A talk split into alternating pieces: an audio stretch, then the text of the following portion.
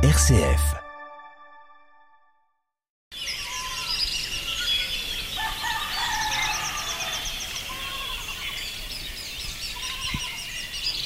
Le lever du jour depuis l'ancienne hacienda d'Armando Montes, qui est devenu un refuge pour randonneurs, le lever du jour est un double enchantement.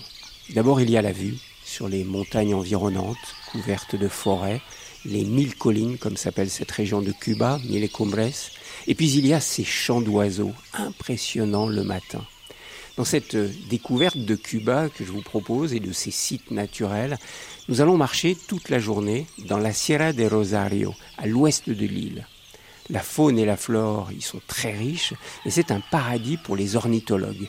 Sur 354 espèces d'oiseaux recensées, 25 sont endémiques. On y trouve l'oiseau national de Cuba, le tocororo, aux couleurs du drapeau cubain, bleu, blanc, rouge, et le fermina, un passereau au chant particulièrement mélodieux. Mais dans ces parcs régionaux ou ces zones naturelles protégées, la vie quotidienne continue. On y croise régulièrement des petites fermes isolées ou des villages, comme celui dans lequel nous emmène notre guide, José Ramón Rosarena, surnommé Pépé. Tout d'abord, le village, il s'appelle Sawa. Sawa, c'est un petit village qui a 311 habitants. Mais je voulais montrer euh, le plus important du village. C'est-à-dire que tous les villages à Cuba, c'est obligatoire. On va trouver tout le temps une petite école primaire. L'épicerie pour acheter les produits de base fournis par l'État avec les carnets de produits alimentaires et la maison du médecin de la famille. Attends, un médecin dans chaque village? Un médecin dans, dans chaque village. Imagine-toi, ici, un médecin pour 371 personnes. Hein. Et il y a une infirmière aussi qui travaille avec les médecins. Alors à Cuba, c'est obligatoire. On va trouver des médecins partout. Donc c'est toujours le principe éducation et santé Voilà. gratuite. Gratuite, voilà, c'est le Et principe. la nourriture aussi, une partie de la nourriture. Une partie de la nourriture, au moins gratuite. le minimum à manger pour tous les Cubains. Et on trouve un peu d'épicerie privée aussi?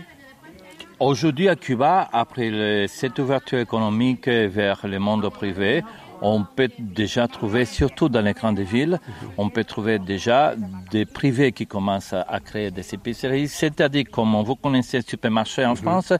des petits supermarchés avec des produits importés. Et petit à petit, on- voit ça dans tout le pays. Mais pour le moment, c'est majoritairement des boutiques d'État. peut Pour le moment, c'est boutique d'État. Sí, allá, acá y a los puentes juntos, pero coge esa carretera a 6 de la mañana, tempranito, con un ramo de flores en la mano y vestido de blanco completo. y entran ayer. Pépé nous conduit maintenant dans l'épicerie d'État du village. Murs en bois blanc, toit en tôle ondulée et des étagères peintes en vert qui sont quasiment vides. Quelques bidons d'huile, deux paires de bottes, un seau et une grosse balance pour peser le riz et les haricots rouges. Ici, il faut venir avec son précieux carnet de produits alimentaires. Tout le monde a ces sortes de carnets de produits alimentaires à la maison. Tout le monde. C'est fourni par la mairie de la région à la fin de l'année, pour l'année suivante. OK? Regardez. On va chercher tout d'abord. Ici, il y a quatre personnes. Les prénoms et noms de chaque personne. La date de naissance, l'âge là Ça, c'est dans la même famille. dans la même famille. Après, on vient là, regardez qu'il y a deux mois ici, deux mois, et on met des produits à côté. On vient là pour acheter les produits fournis par l'État, et c'est pas cher, c'est accessible.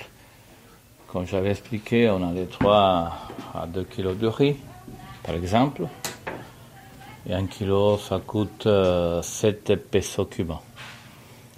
Alors, si le riz, on va chez les paysans, marché des paysans, un kilo peut monter à 80 pesos. Et c'est libre. Marché des paysans, il y a du riz.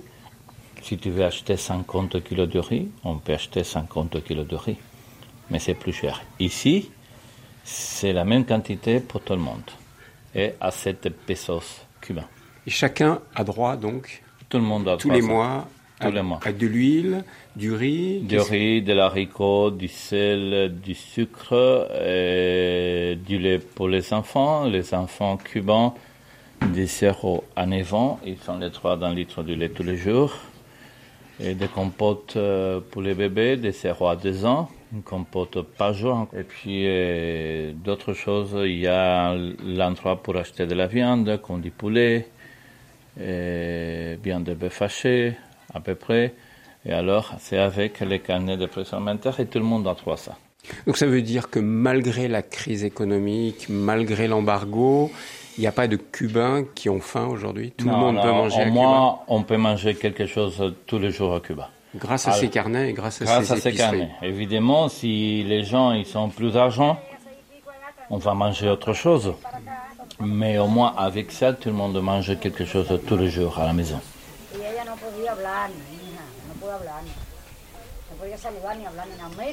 Oye, dile a Orebi que no se me vaya para... Mira, si ves a Orebi, dile que no se me pierda para allá. Se me pierde y después cuando me vaya, aguanta ahí, ok.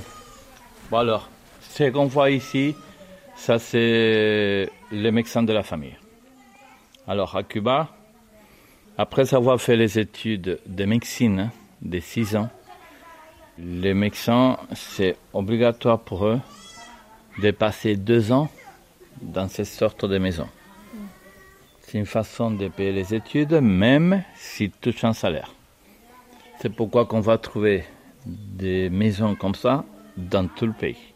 Dans tous les villages Tous les villages. Y compris dans ce village de 300 habitants. Voilà. Il y a un médecin. Il y a un médecin et puis une infirmière. Et dans les villes, il y a des maisons comme ça. Dans les quartiers, en principe, c'est une maison pour 120 familles. Alors, dans tous les quartiers, il y en a. En montagne, peut-être en montagne, la maison est sur un point et le médecin, il a un cheval, il part en cheval pour voir euh, les gens en montagne. Mais quand on explique qu'il y a autant de médecins à Cuba et que dans le monde entier, on connaît les médecins cubains qui parfois partent se mettre au service dans d'autres pays, comment on explique ça? Voilà, c'était une idée surtout à l'arrivée à 59 euh, Fidel Castro.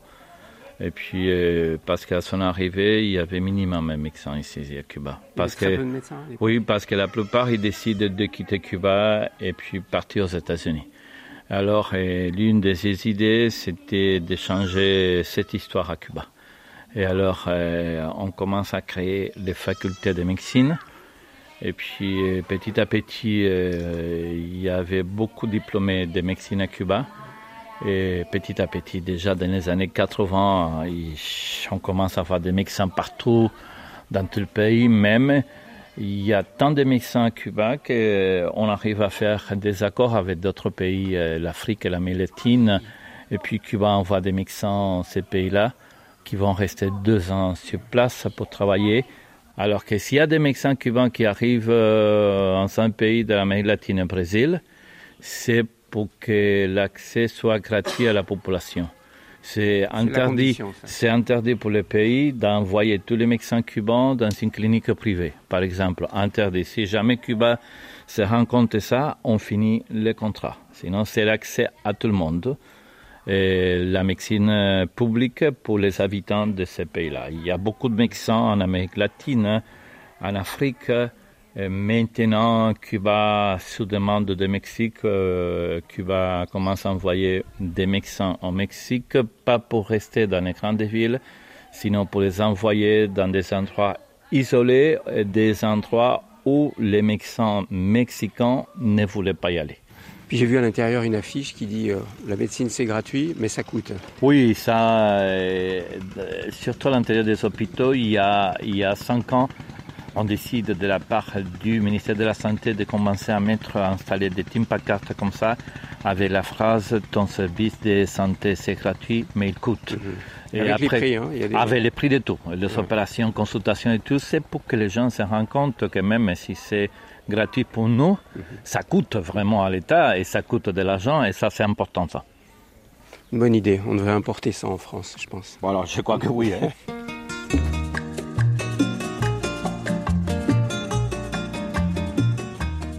Derrière cette présentation un peu patriotique de Pépé, il faut savoir que la réalité est un peu moins idyllique, surtout dans les villes. Les queues sont longues devant les épiceries d'État, souvent ou peu approvisionnées, et je ne vous dis pas combien de mois ou d'années pour obtenir un vélo ou un frigo. D'où le marché parallèle, appelé marché libre, où tout s'achète, mais en euros ou en dollars. faut-il encore les avoir, ces monnaies fortes? D'où l'inégalité qui se creuse entre ceux qui travaillent dans le tourisme ou ceux qui reçoivent de l'argent de leurs parents qui ont immigré aux États-Unis ou en Europe et en Espagne notamment. Quant aux médecins envoyés en mission à l'étranger, on dit que l'État cubain prélève 80% de leur salaire.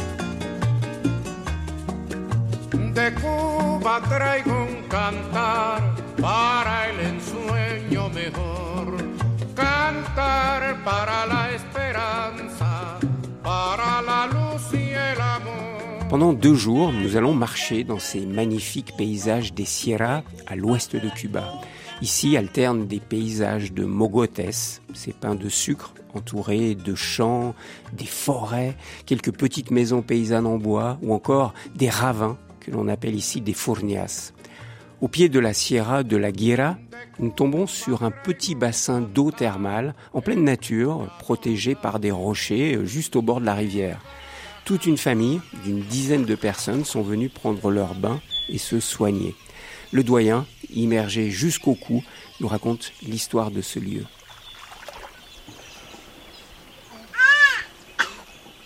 La historia de Bermejales se, se da a conocer L'histoire de cette petite piscine naturelle qui contient du soufre est en lien avec un esclave du 19e siècle. Cet esclave qui habitait près d'ici avait une maladie de peau. Certains disaient que c'était la lèpre.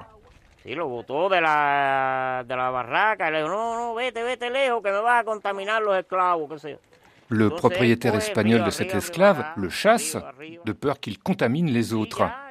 L'esclave est parti, il a longé la rivière et il a trouvé cette petite piscine naturelle qui avait de l'eau chaude.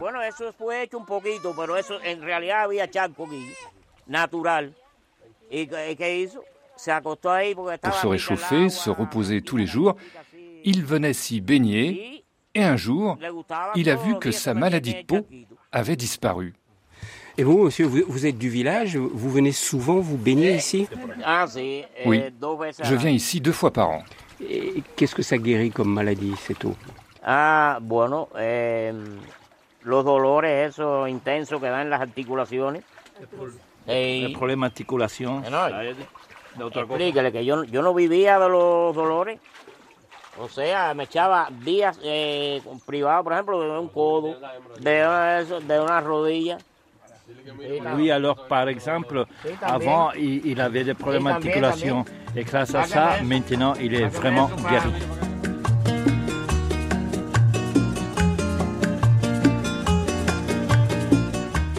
Les montagnes à Cuba, la Sierra, sont aussi intimement liées à la révolution cubaine, notamment dans la Sierra Maestra, à l'est du pays. Ce fut le refuge des Barbudos, les barbus, les compagnons de lutte de Fidel Castro et de Che Guevara de 1956 à 1959. Mais dans les montagnes de l'ouest que nous traversons, dans la région de Mil Cumbres, se trouve un haut lieu historique, une immense grotte appelée la Cueva de los Portales. Pépé nous y conduit et installé sous les stalactites, il nous raconte son histoire. Oui, bien sûr, elle est très importante cette grotte. C'est vrai quand tu dis qu'il y a des stalactites, des stalagmites, mais cette grotte, elle est très connue surtout grâce à l'histoire de Che Guevara qui s'était installé ici au moment de la crise des missiles en 1962. Castro, Fidel Castro, il décide de l'envoyer à l'ouest de Cuba si jamais il y avait un conflit militaire entre Cuba et les États-Unis à cause de la crise des missiles. Et lui, il arrive dans la grotte. Il a regardé la grotte, il décide de créer sa poste commandement ici. La première chose pour lui, à l'heure de créer la poste commandement, c'était de trouver une rivière tout près de la grotte. Évidemment, elle est là. La grotte est ici et à côté, il y a une petite rivière. Il s'installe. Réellement, il va rester ici avec ses officiers parce que les soldats, ils étaient dans la région. Ils faisaient des petites réunions à l'intérieur de la grotte. Ils parlaient tout le temps par téléphone avec Fidel Castro, qui était resté à La Havane. Il est resté presque trois semaines dedans parce que les conflits de la crise des missiles, il n'y a duré que presque deux semaines, heureusement, parce que sinon, à l'époque, c'était une guerre nucléaire. Donc on est en fait dans cette grotte qui est très grande et puis il y a une sorte de baraque euh, au, fond construite avec des ourdis et puis on voit le lit de Tché qui, est dans une grotte. Hein, oui, oui, oui, c'est ça. Il a fait ça en deux trois jours, une petite construction euh, à peu près pour créer son bureau et sa petite chambre. Mais la chambre c'est à l'intérieur même de la grotte. Alors, mais il y a, il y a une chose intéressante qu'on connaît pas beaucoup de Che Guevara c'est que lui, il était une personne asthmatique. Et même, il s'est mis à l'intérieur de la grotte pour les personnes asthmatiques, c'est un gros problème. Mais comme il était un soldat, comme il disait, il était un soldat, il était un militaire, et son chef était Fidel Castro, il avait l'ordre de surveiller et protéger l'ouest de Cuba. Et que pour lui, c'était pas le plus important le fait d'être malade sinon de faire son travail.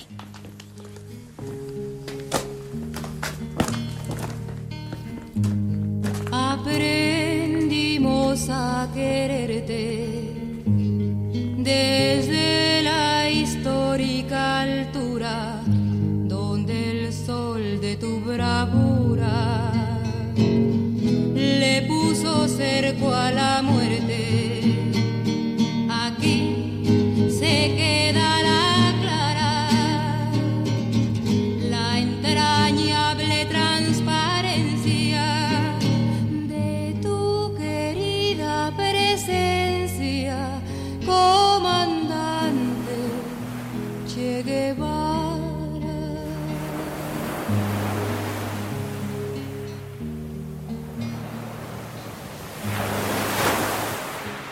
Alors Pépé, on est face à la mer, face à la mer des Caraïbes, dans une baie qui est très connue, très connue à Cuba, mais très connue dans le monde entier. C'est ce qu'on appelle la baie des cochons. Mhm. J'aimerais bien que tu nous rappelles ce qui s'est passé ici, une page importante de l'histoire de Cuba.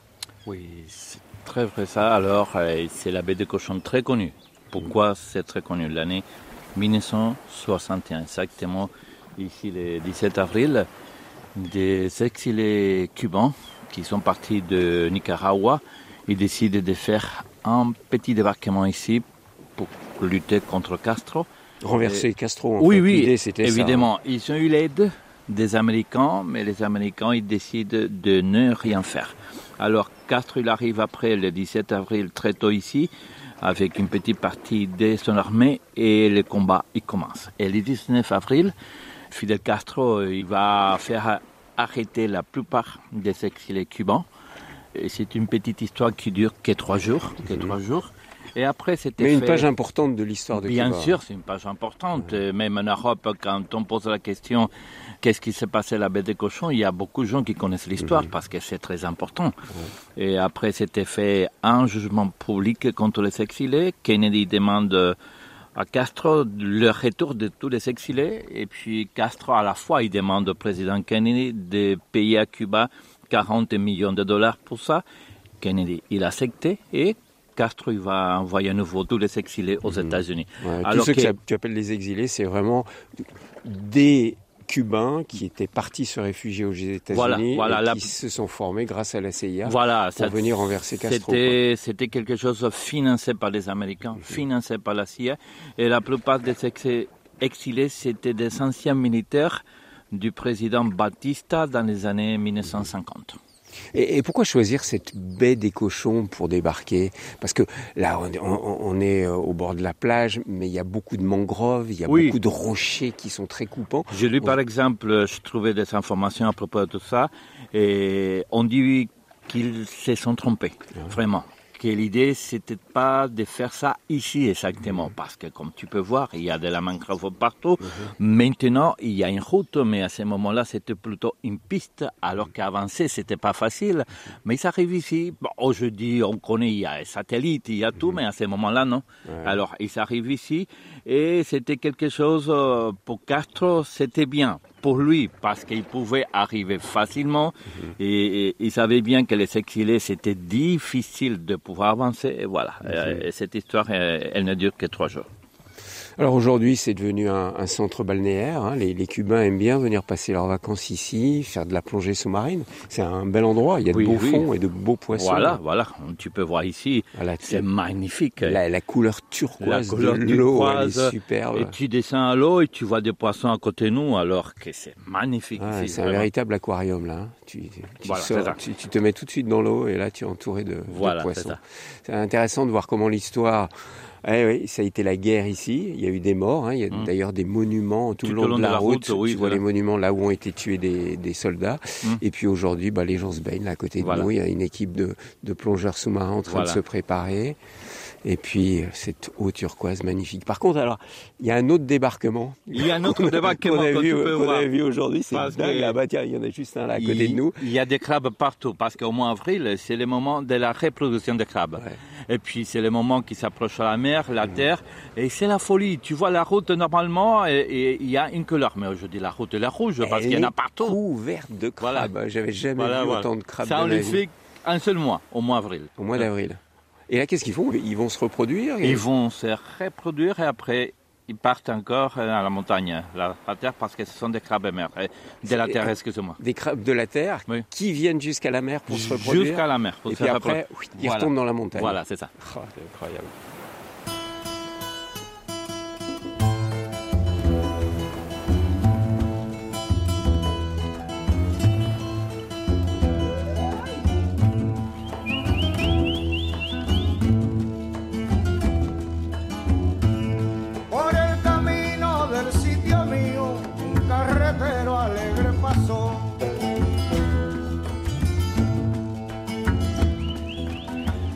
Pépé, nous voici dans une autre ville du centre de Cuba, une ville qui s'appelle Santa Clara, qui est la, cinquième ville la plus importante de Cuba. Alors c'est une ville qui est importante en termes de population, mais qui est importante surtout d'un point de vue historique, puisque c'est ici qu'il y a le mémorial dédié au, Che, à Che Guevara. Alors d'abord, pourquoi est-ce que le Che est enterré ici? Bon, le Che il est enterré ici parce que euh, à la fin du mois de décembre de l'année 1958, Fidel Castro, qui était à l'est du pays, à l'intérieur de la montagne, il décide que c'était le moment d'aller vers la vanne et la guérilla. Et il va choisir l'un de ses commandants pour faire ça. C'était Che Guevara qui a pris le centre sud de Cuba. Et à la fin de décembre, il arrive à Santa Clara, la ville la plus importante à ce moment-là de Cuba. Et même aujourd'hui, il y a eu un grand combat entre le 28 et le 30 décembre. Et le 30 décembre, les soldats de l'armée cubaine, ils se sont rendus, évidemment. Et on va dire pour notre histoire que le Che, il a été à la tête de la dernière grande bataille de la guérilla de Fidel Castro. Le mémorial dédié au, hmm. Che est un lieu de mémoire, mais c'est aussi là qu'il y a les restes de Che. Pourtant, on a tous entendu dire que le Che a été tué en Bolivie en 1967. Comment se fait-il qu'il y a son corps enterré ici? Oui, parce qu'il euh, est mort en 67. Pendant presque 30 ans, le lieu d'enterrement de Che Guevara et la plupart de ses compagnons morts en Bolivie, c'était un secret complètement. C'était à partir des années 95 que les spécialistes de Cuba et de l'Argentine ils ont commencé à essayer de trouver le corps de Che Guevara et ses compagnons. Et on les a trouvés 30 ans après sa mort, en 1997. Et on a ramené les, et on a ramené les restes de Che et la plupart de ses compagnons et enterrés ici dans la ville de Santa Clara. Alors, on ne peut pas filmer, photographier euh, et, enregistrer au sein du mémorial. On y est allé ensemble il, y a, mhm. il y a quelques minutes. Qu'est-ce qu'il y a à voir? Comment est ce mémorial? Est-ce que vous pouvez nous donner à, imaginer ce mémorial? Bon, imaginez-vous, on est à l'intérieur du mausolée et on voit euh, l'image en bronze de Che Guevara au milieu et tous ses compagnons morts en Bolivie. Ce sont comme des petites niches des dans lesquelles on a mis les restes. on a mis, on a mis les restes, voilà, c'est ça, et on a mis l'image en bronze de Che et ses compagnons. Et puis de l'autre côté, on voit le musée de Che Guevara il y a des photos quand il était petit, ses parents, les notes à l'école quand il a fait les études de médecine, des photos quand il était dans la montagne ici à côté de Castro, des photos quand il a quitté Cuba qui s'est transformé complètement pour partir en Afrique et après en Bolivie. Il est méconnaissable là. Voilà. On, dirait un Américain. Voilà, voilà. C'est ça. Et alors que ça c'est intéressant aussi parce qu'on voit des photos de chez qu'on n'a jamais vues. Pépé, le, le grand monument qui est au-dessus de ces deux ah. parties que vous venez d'écrire est important. Il y, a, une grande statue en bronze de Che Guevara qui a une arme à la main et qui est sur une sorte de très grande pierre rectangulaire sur lequel mm. est écrit. Voilà, sur lequel euh, on va, on peut lire la lettre qu'il avait fait avant de quitter Cuba en 1965 et, et, partir en Afrique. Il a écrit cette lettre à Fidel Castro en expliquant le pourquoi il voulait quitter Cuba. Et sur la lettre, on va trouver la phrase la plus connue de Che Guevara, qu'en espagnol, hasta la victoria siempre, en français, jusqu'à la victoire toujours.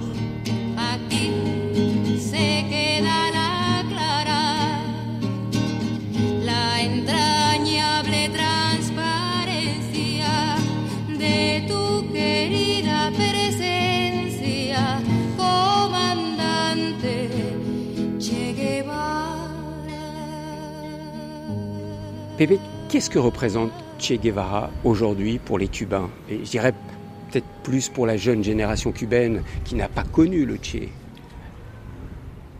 Pour les adultes, c'est quelqu'un important. Pour les plus jeunes, ça dépend de la personne des jeunes parce que la jeunesse cubaine, comme partout dans le monde, il y a des jeunes qui ne pensent qu'avoir le dernier portable, des choses comme ça. Même si à l'école, on va étudier l'histoire de Cuba et même l'histoire de Che Guevara, sûr que si un petit, on, pose une question à un jeune, il va te parler un petit peu de Che Guevara. Évidemment, c'est qu'il a fait, mais les générations changent, comme ça c'est normal dans tous les pays. Et peut-être les jeunes aujourd'hui, c'est pas comme les jeunes à mon époque. Et pour les gens de ta génération, c'est-à-dire la, cinquantaine, 40, oui, voilà, voilà. qui représente le alors Ça c'est important. Alors euh, c'est quelqu'un qui avait fait la guérilla à côté de Castro et c'est quelqu'un important parce que toute l'histoire qu'on connaît de Che Guevara, les gens qui ont travaillé avec lui dans les années 60, et ils disaient tout le temps que c'était quelqu'un bien sévère pour le travail, alors qu'il respectait le travail à faire et que c'était quelqu'un comme ça.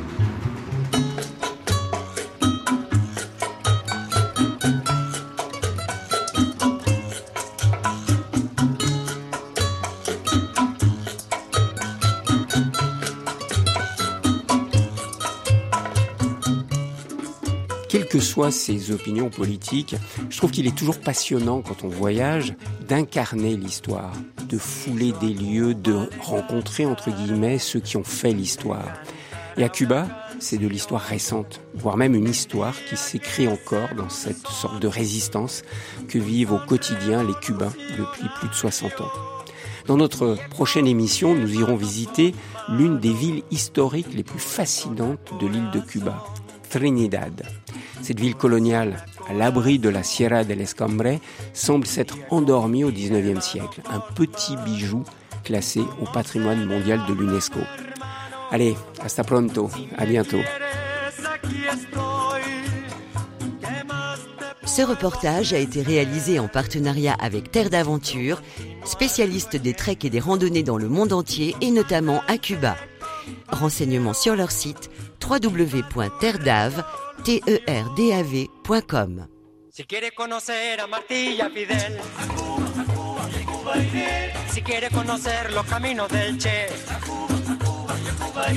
si quiere tomar ron pero sin Coca-Cola, si quiere trabajar en la caña de azúcar,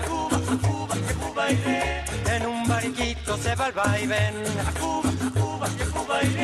Si quiere conocer a Martilla Fidel, Cuba y a Cuba iré.